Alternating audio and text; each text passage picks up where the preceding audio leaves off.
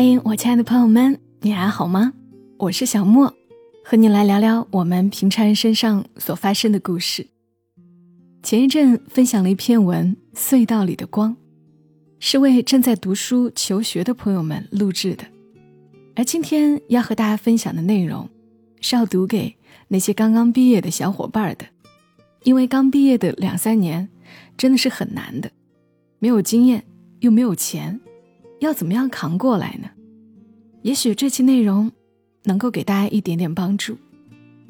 今天要分享的内容来自于作者陆俊文，我曾经在节目中介绍过他的小说《斯特哥尔摩情人》，一个已经出版了几本书的作者，也曾经经历过很艰难的时光。和大家一起来读一读他的这一篇《人生第一套正装》。收到周鸿祥写给毕业生的新书《当我开始与世界独处》，看到后记里自己当年写的文章，突然想起自己毕业的那一年。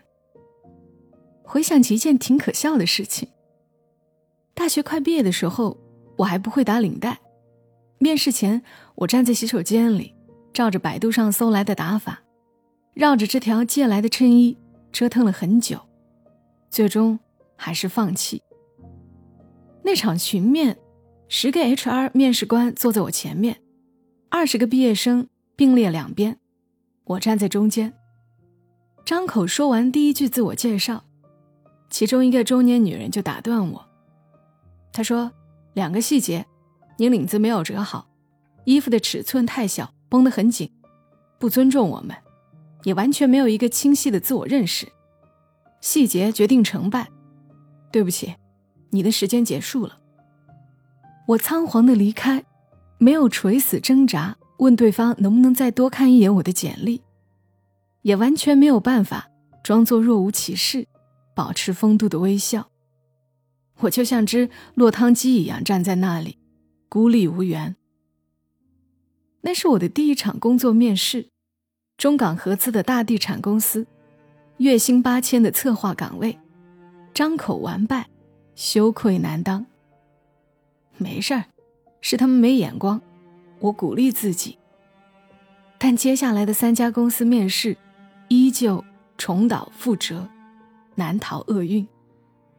青春小说里喜欢把高考说成是一场兵荒马乱，好像真的要踏过同窗挚友，从横尸遍野中走出去，逆流而上，冲掉身上的鲜血淋淋，才能重见光明。但大四求职的那一年，我才真的体会到了什么叫兵荒马乱。所有人都像饿死鬼一样疯跑，头顶上悬挂着一个倒计时，毕业证戳章离开校门的那一刻，也是自力更生、羊入虎口的关卡。父母断水断粮，自己就算爬，也要爬着出去。我独立的还算早，大学的前三年没怎么和家里要过钱。给杂志写稿，拿奖学金，生活还算绰绰有余。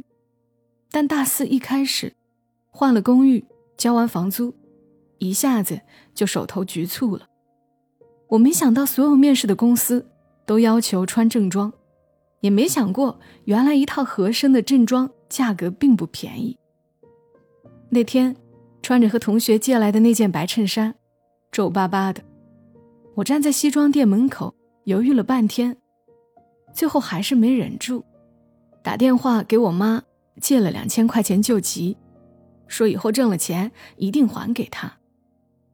虽然这句话我说过很多遍，最后也没怎么实现，但我妈还是二话不说，慷慨转到我的银行卡里。她说：“真要算，你欠我的还差这点吗？这些钱不够吧？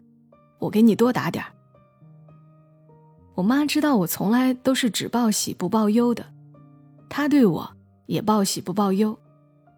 她有阵子身体不好，去医院了，我打不通她电话，还是辗转问到别人那里才知道。每每被拆穿的时候，我俩劈头盖脸就是把对方一顿骂，但又心疼。我所有的焦虑不是源于我怕吃苦，而是我怕别人连吃苦的机会都不给我。以前死活要读中文系的时候，以为可以这样无忧无虑一辈子，在学校里吃住都便宜，每个月稿费还有一两千，没太多的物质需要，省省点也够用。后来没想到出版业连连受垮，几家杂志倒闭，主题书的稿酬也减半，除了物价上涨，其他一切我赖以生存的本领，都变成了屠龙之计。就业的时候，学校里最吃香的商科几乎人手好几个 offer，而我们中文系递出去的简历，常常第一轮海选就给刷掉，见面的机会都不会给，石沉大海。我大概也海投了二三十份简历，那是比投稿被毙还要痛苦的感觉。似乎被否定的不是递出去的那张纸，那里面的文字。而是我这个人存在的价值。我们真的不需要中文系的。中文系，中文还要学。最绝望的时候，是我知道我们班的一个女同学去了一家超市当陈列员。她和我来自同省，全班就我俩，千里迢迢考来了一所985大学的中文系，因为口才不佳，相貌一般。他为了留在这座城市，受尽委屈。毕业前夕，父母生病去世，他连夜赶回去，为了照顾家里，最后还不得已留在镇上，循环父辈的人生。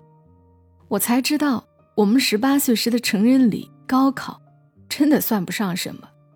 真正开始要挣钱养活自己了，才算是被迫长大成人的那一刻。我花八百块。买下了那套西装和一双皮鞋，不是什么名牌，可这是二十二岁的我唯一能出得起的价钱了。我知道自己穿上一点儿也不好看，我个子不高，身材也不好，西装穿在我身上，大概和美国人穿唐装一样别扭。但这是我当时卯足的最后一口气，要向面试官证明，我没有成为一个很廉价的人。你们也不要看低我的那道挡箭牌。我每天中午站在天台上，害怕吵到睡觉的室友，晒着大太阳，按照每家公司面试的不同要求，背下自己的中英文简介和自己的竞争优势。那时候的面试都很严，每个人只有九十秒的发言时间，要把自己展现的淋漓尽致。我觉得自己就像是货架上的商品那样。恨不得把所有长处标签都贴在外面，希望每一个路过的人都能多看一眼，伸出手摸一摸、捏一捏。那真的是一套很正式，却没有任何闪光之处的西装。它规规矩矩、工整挺拔，但一无是处，就像所有货架上的螺丝钉一样。我一直以为自己只要依葫芦画瓢。学着那些已经拿到 offer 的人一样，拼尽全力，最终也会成为货架上的商品。但我后来发现，其实每个人都只是螺丝钉，区别在于你对自己有多狠，你往墙里扎了多深。最后，我依旧没找到工作，所有的房地产公司都把我拒了，所有的银行、金融机构。丝毫没有给我面试的机会，所有的媒体单位统一告诉我，岗位不空缺，但可以当一年的实习生，在上海或北京吃住自理，每个月一千五百块补贴，没机会转正，但我已经付不起路费了。那时候觉得自己真差劲，校内直推的保研面试也被搞砸放弃了，写完的长篇小说。出版公司又拖着迟迟不出，唯一的办法就是出国读硕士，曲线救国。这是我妈给我提出的。我一开始拒绝，因为我知道这意味着她可能得把她攒了大半辈子的存款、留着养老的钱，全都砸在我身上，而我根本没有信心自己能在毕业后把这笔钱挣回来。我知道这是一次有去无回。但我妈还是逼着我说：“先把雅思考了，你还不一定有本事能上呢。于是我开始疯狂的刷题、背单词，好像每次穷困潦倒的时候都有天降神兵。一个采访写人物传记的活儿，突然找到我，很急，素材量也不小，但能够挣一万块，我二话不说接了下来。那阵子连续熬夜赶稿，废寝忘食，身体虚弱，发起了高烧。我觉得自己撑撑就过去了，又继续顶着高烧赶传记。人在最后时刻，终于崩盘了。直到烧到连续六天四十度，猛打退烧针都不退的时候，医生说：“你可能不是发烧，建议你换家大医院看看。”当天夜里，我就因为头疼欲裂、意识模糊，在公寓里昏厥过去。室友急忙把我送去医院，在 ICU 里，我已经记不清发生了什么。醒来的时候，医生告诉我，怀疑是脑膜炎，必须先做一个腰椎穿刺，取出脑脊液化验。我想瞒住，不让我妈担心，但老师已经通知了家里，我妈连夜从家里飞来厦门。我用尽最后一丝力气，一个劲儿的抱歉，给所有人添麻烦了。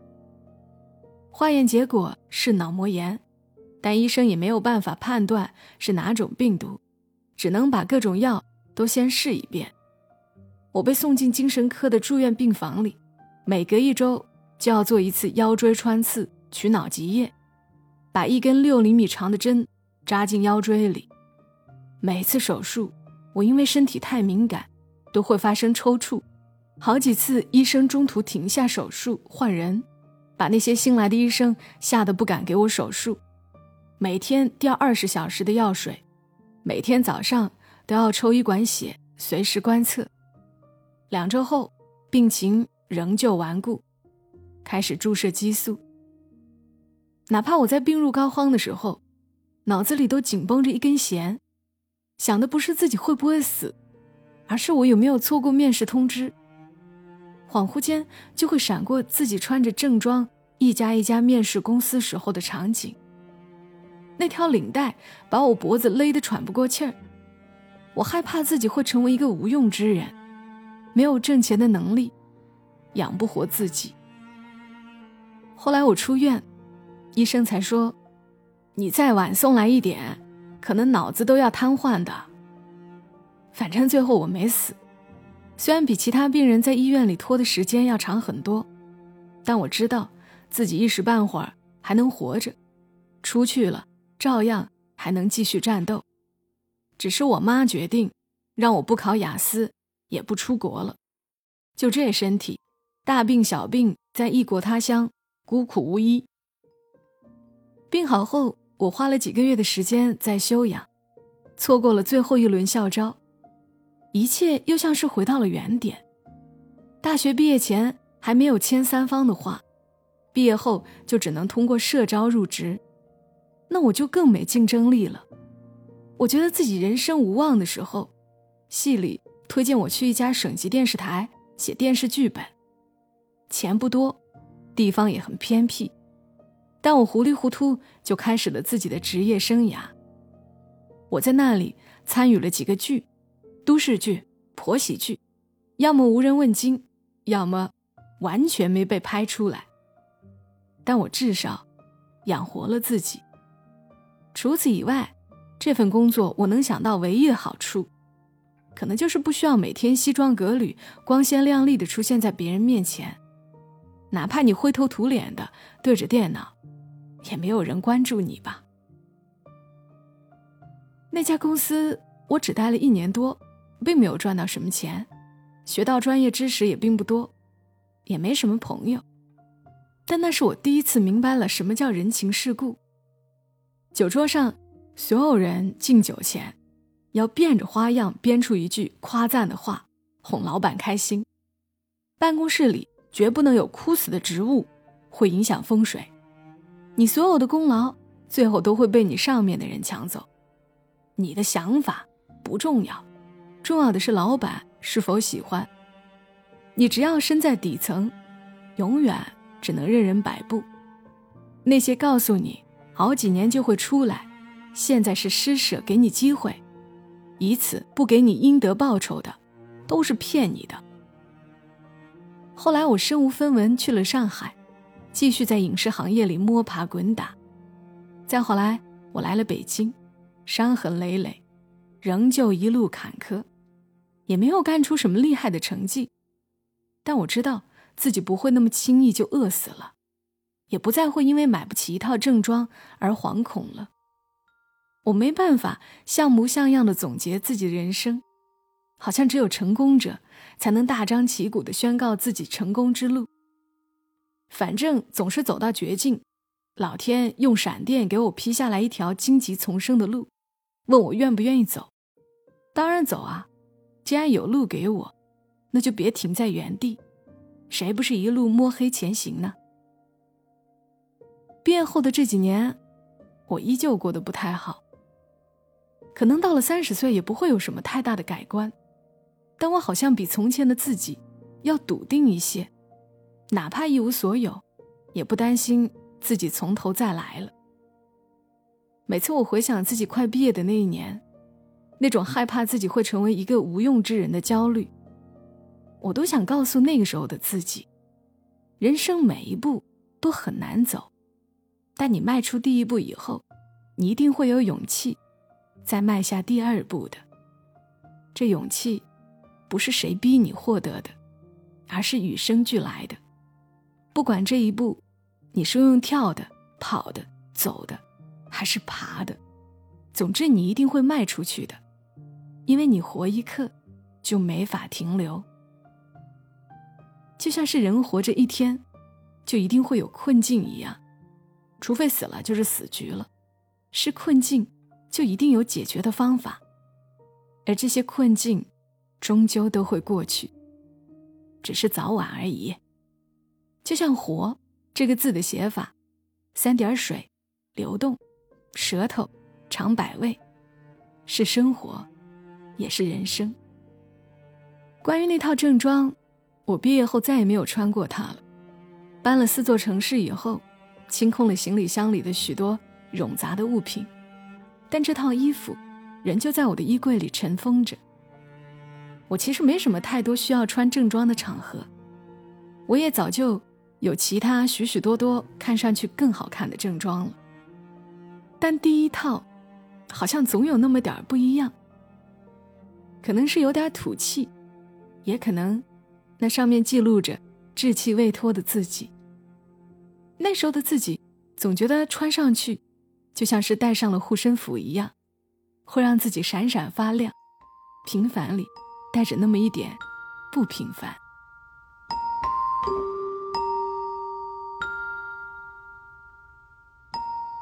以上的文字来自于陆俊文，人生里第一套正装。